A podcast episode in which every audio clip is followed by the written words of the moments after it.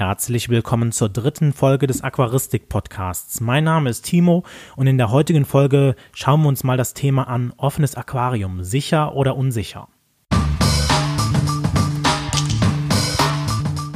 Ja, in der heutigen Folge besprechen wir mal das Thema offenes Aquarium, weil ich denke, dass das offene Aquarium doch in den letzten Jahren wirklich sehr, sehr viel an Popularität gewonnen hat, gerade auch so im Aquascaping-Bereich.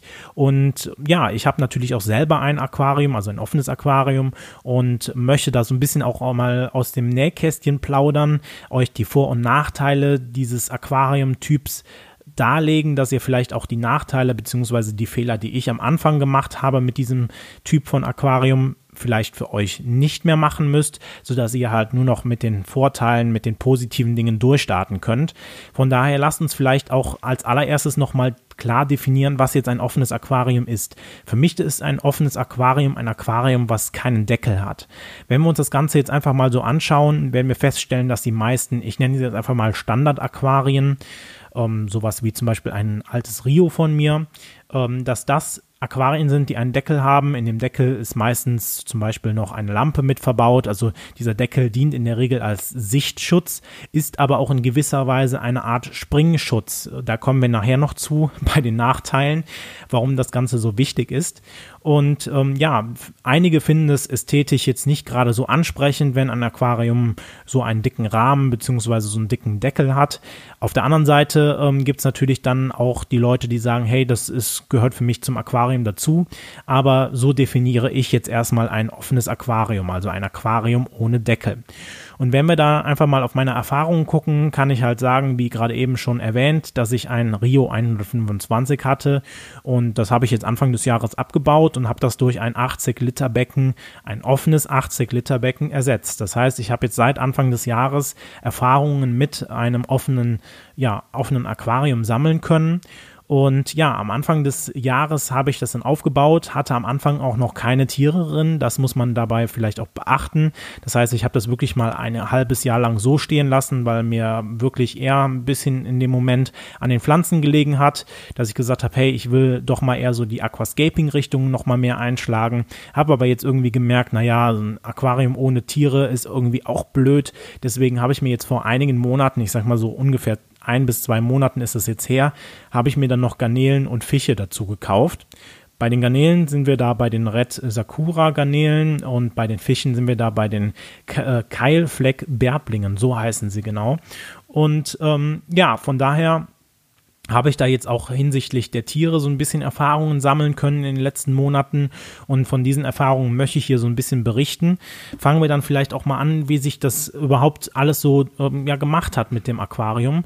Und da muss ich sagen, dass ich am Anfang oder generell eigentlich recht wenig Probleme mit den Garnelen in einem offenen Aquarium habe. Man informiert sich natürlich vorher so ein bisschen, ja, ähm, offenes Aquarium, Tiere, ist das denn sicher, ist es unsicher? Da findet man im Netz wirklich sehr, sehr viele verschiedene Aussagen von Leuten, die äh, zum Beispiel sagen, ja, deine Garnelen, die klettern über den Rand drüber und da musst du unbedingt aufpassen, bis hin zu Leuten, die dann äh, vielleicht auch in Foren oder woanders ähm, schreiben, oder veröffentlichen, ja, nee, also ich habe bisher nie Probleme gehabt mit ähm, Tieren, die aus dem Becken herausspringen. Und das sind wirklich zwei sehr, sehr ähm, ja, gegensätzliche Aussagen. Und da war ich natürlich am Anfang so ein bisschen verunsichert, was soll man jetzt machen. Ähm, ich habe mich dann dazu entschieden, die Garnelen einfach so einzusetzen, also jetzt ohne speziellen Schutz äh, irgendwie noch über dem Aquarium zu haben. Ich habe zwar bei dem Aquarium, was ich damals bestellt habe, also bei dem 80 Liter Becken, ähm, ja eine Glasscheibe mitbestellt, habe aber dann auch recht schnell gemerkt, naja, wenn ich jetzt die Glasscheibe da so rüberpacke, ist eigentlich der Sinn des offenen Beckens, ähm, ja diese ästhetische Schönheit, sage ich jetzt einfach mal, ist natürlich dann, ja, ich sag mal, recht schnell wieder verflogen. Deswegen habe ich mich dann damals dazu entschieden, die Glasplatte nicht mehr darauf zu machen. Und ähm, ja, ich hatte wirklich sehr, sehr wenig Probleme mit den Garnelen zumindest, denn die verhalten sich ganz normal und ähm, bleiben einfach im Becken drinne. Anders sieht es dagegen mit den Fischen aus. Und da hatte ich wirklich äh, nach dem Einsetzen ja massive Probleme ähm, mit den Fischen im offenen Aquarium. Und da muss ich halt auch direkt leider sagen, dass mir vier äh, quasi hops gegangen sind, weil sie ähm, ja leider ähm, das Lebenselixier Wasser für sie verlassen haben. Von 15 Tieren, die ich anfangs reingesetzt habe, sind alleine vier halt rausgesprungen. Und ähm, ja, das war natürlich schon irgendwie für mich ein Schock. Ich hatte vielleicht damit gerechnet, und das muss man auch dabei sagen, dass jeder Aquarianer, der ein offenes Becken hat, eigentlich sich mit diesem Risiko abfinden muss, dass es in irgendeiner Situation vielleicht mal ein Tier gibt, was aus dem Becken herausspringt. Das ist einfach ein Risiko, was man an der Stelle eingehen muss. Wenn man ähm, sich dafür entscheidet, ein offenes Becken zu pflegen, dann nimmt man dieses Risiko quasi an und man muss halt damit leben. Aber dass es halt in dem Sinne so stark war, dass ich wirklich ähm, innerhalb von drei, vier, ja, vielleicht auch einer Woche, ähm, dass ich dann wirklich vier Tiere aus dem Becken verloren habe, fand ich dann an der Stelle schon mega krass. Und dann überlegt man sich natürlich auch, woran kann das liegen? Und da werden wir gleich noch im Laufe des Videos dazu, ein, dazu kommen, was man vielleicht, was die Ursachen dafür sein können, was aber auch man als Aquarianer vielleicht machen kann, ähm, damit das Ganze nicht mehr so passiert, beziehungsweise sein Verhalten ändern, beziehungsweise natürlich auch irgendwelche anderen Maßnahmen treffen. Ja, so viel erstmal zu meinem Erfahrungsbericht. Kommen wir dann direkt schon zu dem Thema, was überhaupt ähm, ja, verursacht oder was, was der Grund dafür ist, dass Tiere aus einem Becken herausspringen. Denn man muss sich natürlich immer ganz klar machen, dass die Tiere das ja nicht einfach so machen, weil sie gerade Lust dazu haben, ne, weil sie gerade sagen, hey, ich wollte immer schon mal irgendwie die Luft äh, spüren. Ähm, für sie ist es Wasser natürlich Lebenselixier. So. Und deswegen muss man sich natürlich ganz klar machen, dass die Tiere das nicht einfach so machen, sondern es gibt gibt in der Regel dafür irgendeinen Grund, warum sie jetzt aus dem Becken herausgesprungen sind. Und in der Regel, also zumindest habe ich das gemerkt bei mir, kann ich das darauf äh, zurückführen, dass meine Tiere in dem, in dem Moment, in dem sie vielleicht auch aus dem Becken herausgesprungen sind, ja, ich sag mal, panisch waren, beziehungsweise halt irgendwie einer, sich einer Gefahr ausgesetzt fühlten. Und ähm, dann entstehen manchmal halt, ja, ich sag mal, Kurzschlussreaktionen, würde man jetzt beim Menschen sagen. Das Problem bei Tieren ist halt, also bei Fischen jetzt im Speziellen, wenn man, wenn wir sie im Aquarium halten, dann sind sie natürlich begrenzt durch die Aquarienscheiben. Ne? Das ist, mag zwar auch sein, dass sich einige Tiere verstecken, aber es gibt natürlich auch immer mal Tiere, die dann an der Scheibe herumschwimmen oder an der Scheibe vorbeischwimmen. Und wenn dann ein Tier auf einmal in Panik gerät und immer weiter an der Scheibe vorbeischwimmt, kommt es natürlich irgendwann ist es ja klar zu dem Punkt, an dem irgendwo eine Scheibe quasi dann im Weg steht, also dann quasi an einer Ecke des Aquariums ist. Und dann gibt es halt für das, für den Fisch eigentlich nur die Option hoch oder runter. Und in den meisten Fällen wird es dann hochgehen und manchmal kann es halt dann wirklich sein, wenn die Tiere sich so schnell bewegen, dass sie dann halt auch einmal plötzlich aus dem Wasser austreten. Und ähm, damit haben wir dann auch schon den Grund gefunden, dass sich das Tier irgendwie erschrocken hat.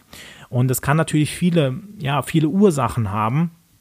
Um, ähm, ich habe dann halt gemerkt, zum Beispiel, meine äh, Keilfleckbärblinge, die waren am Anfang, als ich sie eingesetzt habe, wirklich sehr, sehr scheu. Also ich habe das schon mal gehabt, dass ich ähm, ja scheue Tiere hatte. Ne? Man, man weiß, okay, wenn man sie jetzt äh, sehr, sehr nah ans Aquarium rantritt oder irgendwie am Aquarium an der Lampe irgendwas rumfummelt und das halt sehr, ähm, sehr viel Vibration verursacht, dass mal die Tiere erschrecken. Das hatte ich in meinem alten Aquarium auch, aber man muss sagen, dass diese neuen Fische, die ich eingesetzt habe, die Keilfleckbärblinge wirklich wirklich sehr, sehr schreckhaft waren. Also das war mir selber auch gar nicht so bewusst, dass die Tiere wirklich oder dass Fische so schreckhaft sein können.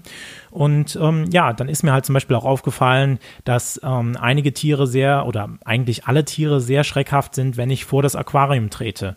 Und das habe ich bei meinem alten Aquarium natürlich auch gemacht. Und man muss jetzt dabei sagen, ich bin Aquarianer. Ich weiß, dass man vielleicht jetzt nicht auf das Aquarium zugelaufen kommen sollte, so richtig mit schweren Schritten und ähm, irgendwie noch rumbrüllend oder so oder vielleicht gegen die Scheibe klopfen. Das ist mir schon alles klar, dass man das nicht machen sollte, sondern man bewegt sich dann natürlich zum Aquarium hin hin, ich sag mal, in einer, in einer ruhigen Art, würde ich es jetzt einfach mal beschreiben. Also nicht äh, irgendwie hastige Bewegungen machen, sondern einfach ruhig auf das Aquarium zu gehen. Und da ist mir wirklich sehr, sehr stark aufgefallen, dass diese Tiere da massiv verunsichert waren und dann halt auch wirklich in der Regel immer sehr, sehr schnell das Weite gesucht haben. Jetzt muss man dabei sagen, Keilfleckbärblinge sind in der Regel Schwarmfische. Und von Schwarmfischen weiß man eigentlich, ähm, dass sie wenn es ihnen wirklich sehr, sehr gut geht und sie im Aquarium auch keine ja, Gefahren zu befürchten haben, diese Schwarmformation in gewisser Weise aufgeben. Na, also es ist jetzt nicht die Regel, dass ähm, ein Schwarm von, von Tieren dann ähm, über ein, zwei Jahre oder so immer beisammen bleibt, sondern es kann halt auch dann vorkommen, wenn sich die Tiere wirklich sehr, sehr wohlfühlen, dass sie dann dieses Schwarmverhalten aufgeben. Sie werden dann nicht in einzelnen äh, oder es werden dann keine einzelnen Fische sein, aber zum Beispiel in so kleinen Trüppchen, nenne ich es jetzt einfach mal von vielleicht drei oder vier Fischen oder so im Aquarium rumschwimmen. Und ähm, ja, das habe ich dann halt auch gemerkt, dass die Tiere wirklich ihre ähm, ja, Gruppen oder ihre Schwarmformationen nie aufgegeben haben, was halt auch irgendwie so ein Zeichen ist, dass sie irgendwie, ja, ich sag mal, Angst haben oder dass irgendwo Gefahr vielleicht auch droht für die. Jetzt muss man dabei sagen, die sind natürlich ganz alleine in dem Aquarium, also es gibt jetzt keine Fressfeinde oder sowas dabei, sondern das ist halt einfach dann wahrscheinlich dadurch, äh, dass sie natürlich dann neu eingesetzt waren und äh, vielleicht auch die Umgebung dann ähm, ja, irgendwie anders als gewohnt war. Vielleicht war ich wirklich zu hastig, aber man hat halt gemerkt, dass irgendwas immer mit den Tieren ist, dass sie sich da irgendwie ja ängstlich vielleicht auch fühlen. Und ein weiterer Grund kann zum Beispiel auch sein, ähm, ja, deine Technik zum Beispiel, also gerade deine Beleuchtung. Ähm, man hat es ja oder man kennt es ja eigentlich noch relativ gut von früher bei der ähm, bei der Röhrenbeleuchtung war es ja gar nicht so einfach, die Röhrenbeleuchtung zum Beispiel zu dimmen. Ähm, ebenso hat man es ja zum Beispiel jetzt. Ich habe jetzt eine, eine ja, Beleuchtungseinrichtung darüber, eine, ein LED-Balken, der über einen Controller gesteuert wird, aber der hat halt auch nicht die Möglichkeit, zum Beispiel morgens so eine Art Smooth Start zu machen, also so eine Art äh, Sonnenaufgang, Sonnenuntergangssimulation, sondern der wird halt auch leider ganz hart von mir von der ähm, ja, von einer Zeitschaltuhr gesteuert. Das heißt, um 6 Uhr morgens, Punkt um, geht die Beleuchtung mit voller Stärke an. Also das heißt von quasi 0 auf 100 in insgesamt irgendwie einer Sekunde oder was auch immer. Und das kann natürlich auch für einen Fisch dann sehr, sehr, ja, ähm, ja, ich sage einfach mal sehr viel Panik auslösen, wenn auf einmal knall um das Licht komplett hell angeht. Ähm, Ebenso kann es natürlich auch sein, wenn das Licht so komplett auf einmal weg ist, beziehungsweise was natürlich auch sein kann, ist, Tiere sehen natürlich oder die Fische sehen natürlich im, in der Nacht auch sehr schlecht. Dann kann es halt manchmal sein, dass sie sich irgendwie in der Nacht äh, berühren, irgendwie gegeneinander schwimmen oder was auch immer irgendwie im Aquarium passiert und dann passiert halt, ich sage jetzt einfach mal in Anführungszeichen, so eine Kettenreaktion, dass halt ein Fisch Panik bekommt und dann irgendwo hinschwimmt und vielleicht aus Panik dann sogar aus dem Aquarium herausschwimmt. Gut, dann haben wir vielleicht als, aller, als allererstes mal die Ursachen dafür besprochen. Kommen wir dann vielleicht mal zu den Erfahrungen, die ich ähm, mit Maßnahmen gegen das ähm, Herausspringen gemacht habe. Also was kann ich als Aquari Aquarianer selber tun? Also ähm, vielleicht mein Verhalten ändern. Was kann ich aber auch an technischen Maßnahmen so ein bisschen umsetzen, um dem Ganzen so ein bisschen Herr zu werden? Und da fangen wir als allererstes natürlich mal bei mir selber an. Ich, man packt sich natürlich immer, immer selber an, an die Nase und ja, da müssen wir feststellen, dass wir natürlich als Aquarianer auch einen großen Einfluss darauf haben, ähm, inwiefern ich mich zum Beispiel zum Aquarium bewege oder am Aquarium bewege. Ähm, wie schon eben gesagt, also man sollte auf gar keinen Fall sich zum Beispiel jetzt ähm, dem Aquarium nähern und vielleicht sogar auf die Scheibe klopfen. Das sieht man ja bei den Aquarianern eigentlich äh, zugegeben sehr, sehr wenig. Aber wenn man zum Beispiel jetzt mal irgendwelche Show-Aquarien sieht oder so, dann gibt es da immer wieder Kinder vor ähm, oder auch Erwachsene, die dann an die Scheibe klopfen und denken, ah, das ist ja ganz toll. Ne, das ist halt nicht ganz toll, ähm, sondern äh, kann die Tiere halt wirklich massiv erschrecken. Genauso halt, wenn man zum Beispiel jetzt irgendwie sich sehr, sehr hastig vor dem Aquarium bewegt, sondern einfach in Ruhe und Gelassenheit davor agieren und dann sollte zumindestens äh, für das Verhalten soweit alles in Ordnung sein. Als weitere technische Maßnahmen kann man natürlich zum Beispiel auch, wie eben schon erwähnt, wenn man jetzt zum Beispiel eine Beleuchtung hat, die man dimmen kann, auch vielleicht auch einen Controller dabei hat, äh, den man nutzen kann, kann man natürlich auch versuchen, eine Sonnenaufgangs- bzw. Sonnenuntergangssimulation zu starten, sodass man halt wirklich sagt, okay, ähm, das Licht geht nicht immer um Punkt irgendwas aus, sondern halt äh, wird langsam runtergedimmt bzw. langsam hochgedimmt. Ähm, das gleiche kann man natürlich auch machen, oder was heißt das Gleiche. Ähm, zur Beleuchtung zählt natürlich auch, wenn ihr Tiere habt, die sich vielleicht auch in etwas dunkleren Becken wohler fühlen und ihr jetzt das oder das nicht wirklich komplett im Gegensatz zu dem steht, was ihr eigentlich machen wollt, weil dann hättet ihr die Fischauswahl definitiv falsch getroffen, ähm, dass ihr dann zum Beispiel einfach sagt, okay, ich dimme mein Aquarienlicht sowieso schon generell etwas runter, weil es natürlich auch Fische gibt, die eher ein dunkleres Becken als ein stark beleuchtetes Becken bevorzugen. Ja, nachdem wir jetzt mal die Beleuchtung ähm, uns angeschaut haben, können wir natürlich auch noch andere ja, Maßnahmen treffen, um die Fische daran zu hindern, überhaupt aus dem Becken zu springen. Und da gibt es, ja, ich sag mal, verschiedene Möglichkeiten. Fangen wir vielleicht mal mit der einfachsten an, das Aquarium irgendwie abzudecken. Das heißt, es gibt ja bei den meisten Aquariensets irgendwie so eine Glasplatte dabei, die ich zum Beispiel jetzt auch dabei hatte. Und die kann man natürlich dann einfach auf das Aquarium drauflegen. So hat man dann halt ähm, die Fische daran gehindert, überhaupt aus dem Becken herauszuspringen. Dann haben sie vielleicht noch halt diese Panik, aber sie können halt durch diese, durch die Barriere Barriere, die da ist, nicht mehr wirklich aus dem Aquarium rausspringen. Das Ganze sieht natürlich dann vielleicht nicht ganz so gut aus, aber es gibt halt auch noch andere Möglichkeiten, wie wir das verhindern können. Und zwar gibt es zum Beispiel auch Netze. Das heißt, ähm, das ist quasi ein Netz, was mit einem Rahmen dann über euer Aquarium gespannt wird und so dann halt auch eure Fische daran, äh, daran hindern soll, aus dem Aquarium gerade an den Ecken herauszuspringen. Und wenn ich jetzt gerade sage an den Ecken, dann ist das natürlich auch gerade ein sehr, sehr gutes Stichwort, denn ähm, ich habe mal gehört, dass zum Beispiel bei ADA die verschiedenen Becken ähm, abends mit einer Art Geodreieck, wenn man es jetzt mal so sagen kann, abgedeckt werden an den Ecken. Da in der Regel der, diese, diese Sprünge, die die Fische machen, an den Ecken des Aquariums ist, weil halt einfach da zwei Scheiben aufeinandertreffen und es für den Fisch entweder nur noch hoch oder runter geht. Und da ist dann natürlich die Wahrscheinlichkeit, dass es nach oben geht, ähm, ja sehr viel höher, als wenn wir jetzt einfach an einer normalen Scheibe sind, wo man noch rechts, links, unten, oben hat.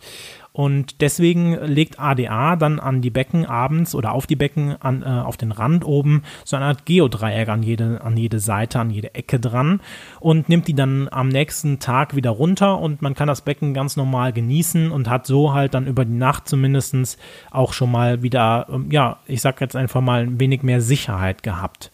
Und so sieht die ganze Lösung aus, die ich mir jetzt quasi ausgedacht habe, beziehungsweise auch jetzt so umgesetzt habe. Und zwar ist es so, ähm, ich habe ja einen 3D-Drucker und ähm, den wollte ich natürlich auch für irgendwas nutzen und habe mir dann auf Thingiverse, da werde ich euch unten in den Show Notes auch nochmal vielleicht ähm, ja das konkrete, die konkrete Vorlage ähm, ja markieren oder reinbringen habe ich mir jetzt solche Ecken ausgedruckt, weil ich fand jetzt, ich fand jetzt nicht schön, irgendwelche Geodreiecke oder sowas oder Plastikteile da drauf zu legen, sondern habe mir jetzt wirklich speziell für die Eckteile, für die Ecken des Aquariums quasi so eine Art Cover, so eine Art ähm, ja, Ecke ausgedruckt, die dann halt auf, dies, auf den Rand draufgesteckt wird, sodass halt ähm, da die Fische am Herausspringen gehindert werden. Und das sieht ganz, das Ganze sieht halt wirklich so gut aus, dass man das auch über den Tag drauf lassen kann. In der nächsten Zeit wird es auch nochmal einige Videos geben, in denen ich auf solche Sachen auch nochmal näher eingehen werde. Aber hier auch schon mal genau so viel dann gesagt, dass man sowas natürlich auch sicherlich in irgendeinem Laden bekommt, aber halt natürlich auch ähm, sich, wenn man zum Beispiel einen 3D-Drucker hat, auch selber ausdrucken kann. Natürlich kann man die Dinger sich auch irgendwie basteln äh, mit irgendwelchen äh, Plexiglas-Sachen, irgendwie was runtergebogen oder so, aber so war es natürlich jetzt deutlich einfacher. Gut, das war es jetzt erstmal von diesem Thema einfach mal so ein Erfahrungsbericht, vielleicht auch Hintergründe, warum das Ganze passiert und ähm, ja, was man auch so dagegen machen kann, was meine Meinung dazu ist. Von daher würde ich jetzt sagen, war es das schon von diesem Podcast und ich würde sagen, wir sehen uns in der nächsten Podcast-Folge wieder. Bis dahin, ciao.